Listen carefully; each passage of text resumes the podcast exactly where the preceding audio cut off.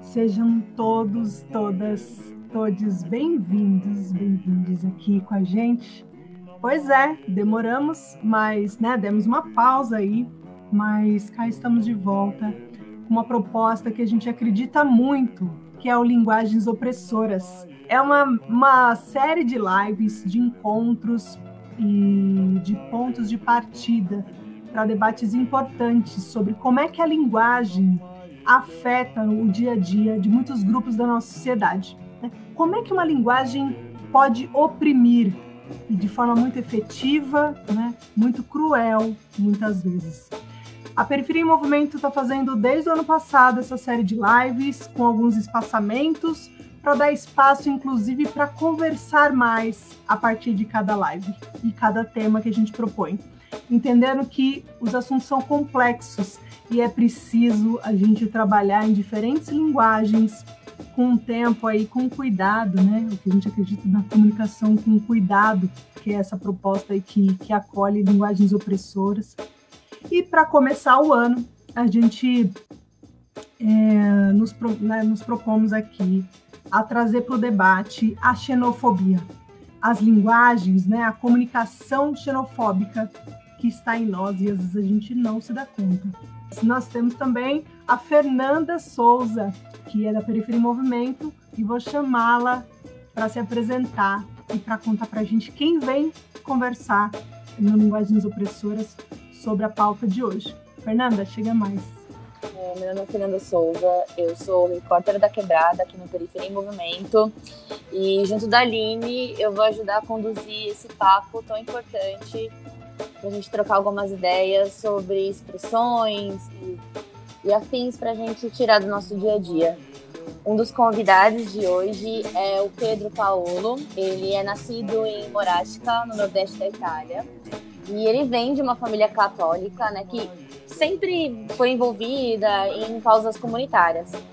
E só que lá em 84 ele começou a trabalhar com os moradores no norte da África e veio para o Brasil em 92 e atuou no, no Guarujá, que é litoral paulista, e na zona sul da capital.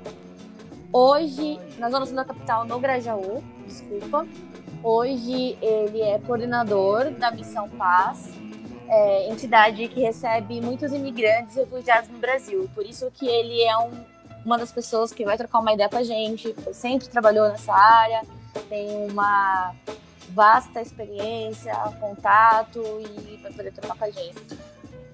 Olá, Fernanda. Padre tudo de bom. É todo mundo que está acompanhando, gente, é um prazer receber este convite, até porque é um tema com o qual lido é, relacionado à migração. É, até só para sublinhar uma, uma realidade, muitas vezes o Brasil não tem xenofobia, mas é uma xenofobia seletiva, diria. Ou seja, depende de alguns elementos, é associada, em geral, ao racismo. Então, acho que é, mexe muito com a realidade que eu trabalho diariamente. Muito obrigada. Ao lado do padre, a gente também tem na mesa outra especialista que vai trocar uma ideia com a gente, que é a Lene Ferreira. Ela é natural de Recife, que fica em Pernambuco. É jornalista, produtora cultural, fundadora de coletiva Foitas e cofundadora do Alcatune Produções. É, ela está à frente de iniciativas que dão espaço, principalmente para mulheres negras.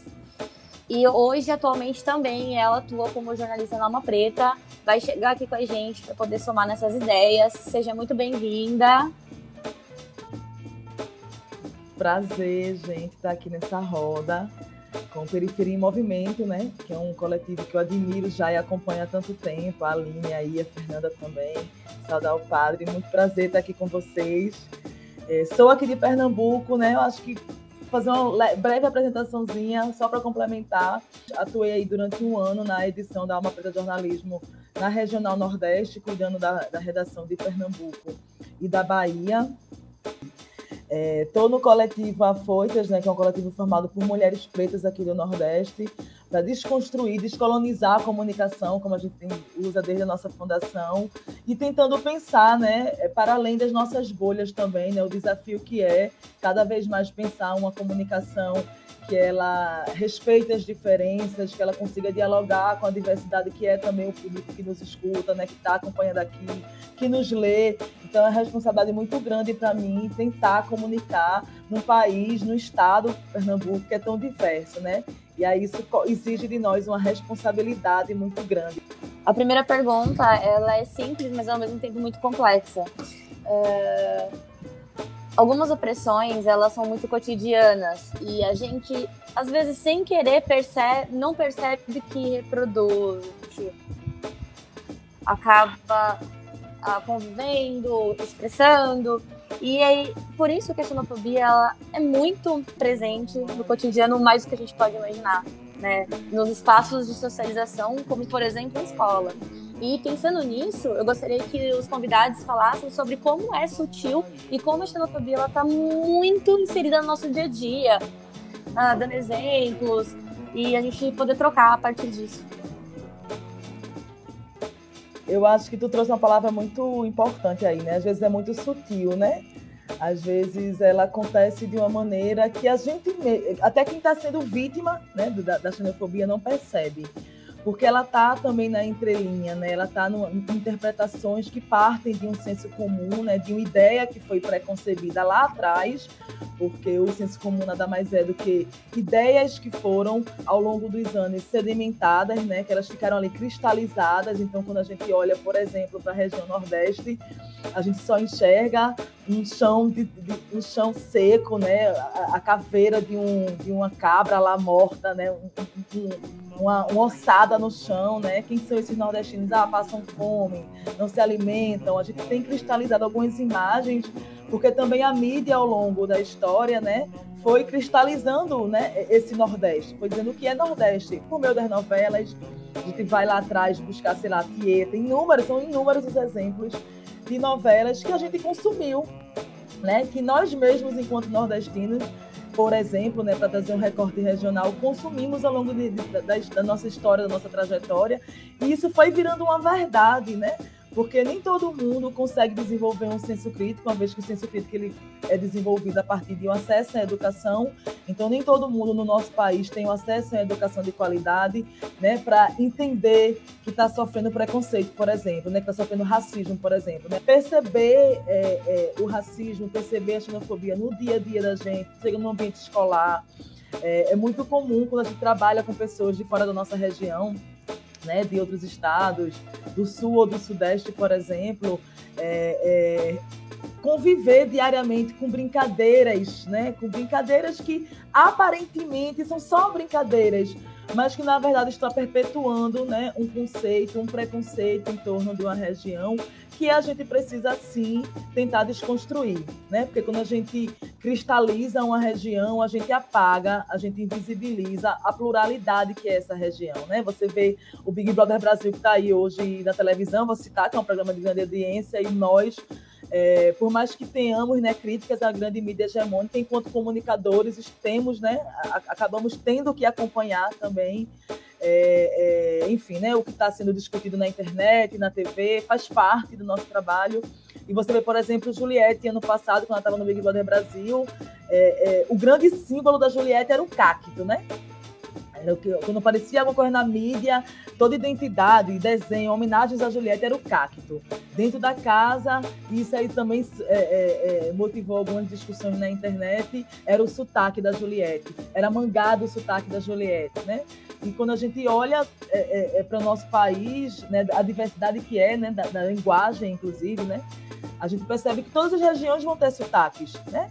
E tudo bem, né? A gente fala com o nosso sotaque aqui no Nordeste, o Sul e o Sudeste fala com o sotaque, né? que é próprio da região, mas não sofre esses ataques né? É, é, é, o, contrário não ocorre, né? A gente não vê piadas de nordestinos com sotaque é, de pessoas do Sudeste, por exemplo, né? Mas que é, foi convencionado, né? Essa invenção do Nordeste. Tem um livro, inclusive uma obra de Duval que eu sempre cito. A Fabiana Moraes também é uma jornalista incrível que eu acompanho muito, faz parte da minha formação.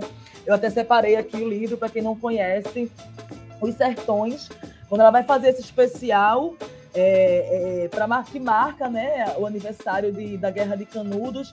E ela vai lá no, no, interior do estado e ela traz uma mulher trans que faz cover né, na, na, cidadezinha que ela mora. Ela traz um padre que, que é conhecido como comunista. Então ela traz perfis de um sertão outro que, a grande, que não interessa para a grande mídia, né? que não interessa para a publicidade, que não, não interessa para as novelas. Então, é, é, tudo isso influencia muito, né, Nanda, assim, na, na, na construção da, de uma educação, né, na formação. Eu acho que foi muito bom ouvir você, Helene. É fantástica essa sua fala, porque vai desde a percepção. A pessoa muitas vezes não percebe que está sofrendo racismo, e até este descrever que o racismo não é só aquele ato terrível, mas se manifesta em olhar, em linguagem, em postura do corpo. Às vezes, conversando com é, africanos, em geral, de vários países da África que vêm aqui para o Brasil, eles comentam isso. Eles sentem o racismo, por exemplo, quando estão conversando entre eles na calçada e um grupo está chegando e passa do outro lado da calçada para não cruzar para depois voltar. É um simples gesto, ou olhar no ônibus, no metrô, dar uma olhadinha, como que dizer, é um perigo, é uma ameaça, ou entra numa loja e só por causa da cor da pele, todos os segurança, isso acontece, óbvio, também com brasileiro, não é só com refugiado. Então, se manifesta em muitas maneiras diferentes. Mas vou pegar esse gancho, né? Paulo está falando é, desses rótulos. Ilene, você tem é, como profissão a comunicação né, no seu dia a dia, e esse poder muitas vezes de, de, de ser chamada para falar, né? É, e ser uma porta-voz aí dessas narrativas é, eu gostaria que você falasse sobre, sobre o que você percebe, né? Porque você também transita nesse lugar, né? De, de por exemplo, no Alma Preta, participar de, de, um, de uma iniciativa que é de São Paulo, né? E faz essa, esse movimento de estar em outras regiões do Brasil. É, que você falasse desse desafio, né? De diálogo que o Paulo estava trazendo aqui, de se aproximar e entender a realidade, né? É, você está como redatora né, em outras iniciativas, idealizadora né, de, de cenários, aí, né, lugares de, de, de, publicações jornalísticas. É, que você falasse nesse sentido também, né, de, de ser hora quem fala e hora quem media, quem traz outras falas ali para o debate de representatividade. Eu acho que a gente tem que chegar muito pianinho, sabe, sabe, Aline? Eu acho que a gente, na, na, área da gente, existe uma arrogância muito grande, né? No geral, jornalista tem uma coisa de que sabe tudo, porque lê, porque é formado. E eu tenho cada vez mais buscando dar uns passos atrás, sabe? Porque a gente passou por um processo de formação colonizadora, né? Eu, quando olho para minha formação, eu conto nos dedos. Eu acho que eu tive uma professora negra, dois ao longo de quase cinco anos de faculdade, né? Lógico, tive professores brancos extremamente conscientes dos seus papéis, né? extremamente politizado, politizados, foram importantíssimos para minha formação e para abrir também né, o horizonte, enfim, a minha frente, né, em relação ao que tipo de comunicação eu queria pautar. Mas é, a gente também vem de uma formação né, muito colonizadora, por isso que a gente sempre sempre falta essa, essa descolonização, essa nordestinização do pensamento, esse enegrecimento das ideias. É um processo que precisa ser diário. E aí, nesse processo de produzir conteúdo, é, eu tenho muito cuidado de falar disso que representa alguém, de que sou porta-voz de alguém, porque, inclusive, a favela, né, por mais que a gente esteja morando, vivenciando colocando agora um outro exemplo, né, a nível de territorialidade, né, quando você vai ver como a, favela ela é, ela é abordada na grande mídia, e aí a gente faz parte da favela e às vezes também a gente vem de um lugar de querer dizer o que é favela, mas não dá para dizer o que é uma coisa tão grande, tão diversa, tão, tão povoada, né? Com tantas referências. Não dá para dizer que essa coisa é uma coisa só, com um conceitozinho ali, com uma frase. Né, Padre Paulo? Não dá para gente dizer o que é África com uma frase. Não dá para gente dizer o que é Brasil, o que é Nordeste, o que é Bahia, o que é São Paulo com uma frase. Eu acho que é, é, é muita arrogância do jornalismo de um modo geral e muita preguiça também, e muitas vezes mau caratismo, né? A gente cair nesse lugar de que está representando ou que vai representar 100%. Quando eu faço matéria, eu sempre busco muito, eu tenho muito esse cuidado, essa atenção. Eu estou falando sobre favela X. Na favela X, as coisas acontecem desse jeito. Na favela Y, pode ser de uma forma completamente diferente. E eu aprendo muito isso a partir das minhas vivências locais mesmo e territoriais, né? E é por isso, Aline, que eu acho que é tão importante a gente ter um acesso né, constante aos movimentos, aos coletivos né, que estão pautando, que estão debatendo. Eu vivo querendo me formar para que a gente consiga, né, dentro desse lugar, que é esse poder, porque está né, com papel na mão, com o computador na mão, com o microfone na mão, é uma forma de poder. Então, que a gente use né, a favor dos, dos menos favorecidos, da população preta, periférica, favelada. E aí só a gente se engajando mesmo com quem está faltando essas temáticas. Só seguindo a galera que é trans, ouvindo o que elas estão dizendo, para que a gente possa falar alguma coisa com um mínimo de propriedade, né? é isso mesmo, né? Qual é a força que é dada para cada narrativa, né? Como o que é destaque, como o Lênin trouxe, o que é, puxa, está sendo feito um trabalho duro há muito tempo né? Acho que o próprio, próprio Paulo Parisi, quando estava aqui no Grajaú, já era, né, do, da, do, da Igreja Nossa Senhora do Migrante, e aí depois vai para a Missão Paz, né? E tem essa missão aí que tem sido referência, né? É, há muito tempo. Mas o quanto é trazer, como é a narrativa, né? Feita do trabalho que ele faz, obviamente com toda uma equipe, né? É, junto desse movimento não, não se conta da melhor forma e não se destaca, inclusive, que o trabalho de Paulo Parisi é consequência de ausência do Estado, né? de leis que não são cumpridas. E só traz como, olha que legal que ele faz, né? Mas não dá o destaque que isso é uma ausência né, do Estado. E, portanto, tem gente se desdobrando para fazer a acolhida né, da melhor forma uma entrevista semana passada, eu falei isso abertamente num grande canal, é, falei destas falhas e ausência do Estado. E era em relação a, aos refugiados do Afeganistão, mas eu falei abertamente. O Brasil está dizendo seja bem-vindo e logo depois se vira. Bom, padre, aproveitando que a gente está falando sobre refugiado, imigrante, é, com base no seu conhecimento e tudo aquilo que você vivenciou aqui no Brasil, né? Explica também um pouco pra gente qual que é a diferença entre imigrante e refugiado, porque muitas das vezes a desinformação né, sobre saber o que é isso também atrapalha muitos processos. Você pode explicar pra gente aqui o que é e também falar de como que você atua tanto com imigrante ou tanto com refugiado, como que é o seu trabalho com esses grupos.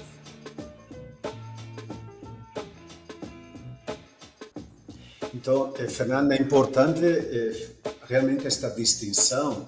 Às vezes a grande mídia não consegue distinguir. Mais uma vez, usa um refrão, fala que são todos refugiados, não são. Ou fala que são todos migrantes, não são. Então, a grande diferença, apesar que hoje é muito mais complexo, mas diria a grande diferença é que o refugiado sai do seu país porque a vida está ameaçada por guerras, perseguições, violação de direitos humanos, perseguições por várias razões, religiosas, políticas, opções sexuais, etc. E, então, isso é um refugiado. Agora, ou eh, se acrescenta também quando o contexto é de ampla e generalizada violação de direitos humanos. O migrante, em teoria, seria aquele que sai por questões econômicas. Hoje em dia, tem alguém que critica esta diferença porque diz ambos estão forçados. Se eu não tenho comida, tenho que sair procurar em outro lugar. Se o meio ambiente for destruído por um terremoto, por um tsunami, por um vulcão, tenho que migrar para viver. Então, a, a, estar forçado a não é, é, é, algo incomum em muitos casos, mas é importante, está saindo porque a vida está ameaçada por questões de guerras ou por questões econômicas, aí está a grande distinção. E nós aqui, o que tentamos fazer é, é acolher de uma maneira integral. Estamos acolhendo ao redor de uh, 8 mil pessoas por ano, e uh, acolher desde casa de acolhida, com 120 vagas, atendimento médico, psicológico, ajuda para aprender o idioma, cultura brasileira, inserção laboral, cursos profissionalizantes. Então, tem uma série de ações e uma outra que a gente trabalha mais no macro é a incidência política, advocacy.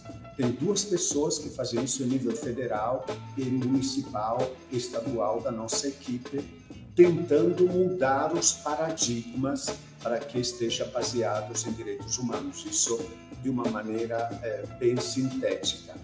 Agora, uma experiência com estes fluxos migratórios foi muito grande com os haitianos, porque os haitianos primeiro sofreram uh, racismo. Eles chegaram em grande número em 2013, 14, 15. Então, eles sofreram racismo. Lembro o gesto, o, o o acontecimento que chamou a atenção a grande mídia, é, a Lene falou antes, quando tem uma desgraça, quando um carro passou na frente da missão base e começou a dar tiros nas pernas dos haitianos, acertar uma mulher e cinco homens, no joelho, nos pés, dando tiros. Aí toda a mídia caiu, veio aqui. Quando a gente às vezes tenta pautar coisas positivas, coisas que valorizam uma festa haitiana, culinária haitiana, aí a grande mídia não aparece. Você conversa com cada um, só se aconteceu aquela desgraça. Então, o que chama a atenção. Então, eh, a gente repara para que, que existe uma seletividade, obviamente, das manchetes, das notícias. Vocês que são jornalistas sabem muito bem. E para mim, para eh, superar uma das formas, das estratégias para superar o racismo, é mostrar o patrimônio cultural, gastronômico, intelectual, criativo de cada grupo, de maneira especial dos angolanos, dos congoleses, sabendo que dentro do Congo tem vários Congos, dentro da Angola tem vários Congos, Angola dentro da Nigéria tem várias Nigérias, como no caso do Brasil. Aquela diversidade que a Lene comentou muito bem, sem cair no estereótipo. Foi o quarto episódio em áudio produzido e realizado e registrado da live Linguagens Opressoras Xenofobia, da Periferia em Movimento, que você pode conferir em nosso site www.periferiamovimento.com.br e também nos nossos canais no YouTube www.youtube.com.br ou no Instagram, arroba Periferia Movimento. Este projeto faz parte da Morada Jornalística, projeto que foi aprovado pela quinta edição do Fomento à Cultura da Periferia da cidade de São Paulo. Apresentado por Aline Rodrigues e Fernanda Souza, roteiro e edição por Paulo Cruz, arte por Rafael Cristiano, versão em vídeo de Pedro Ariel Salvador e Vitória de Mapili e redes sociais Venus. Também faz parte da Periferia em Movimento Laís Diogo, Thiago Borges, Camila Lima, Jude, Letícia Padilha e Paula Fernandes. Se você quiser receber outros conteúdos produzidos pela Periferia em Movimento, manda um oi pra gente. O número é 957816630. Valeu galera e até a próxima!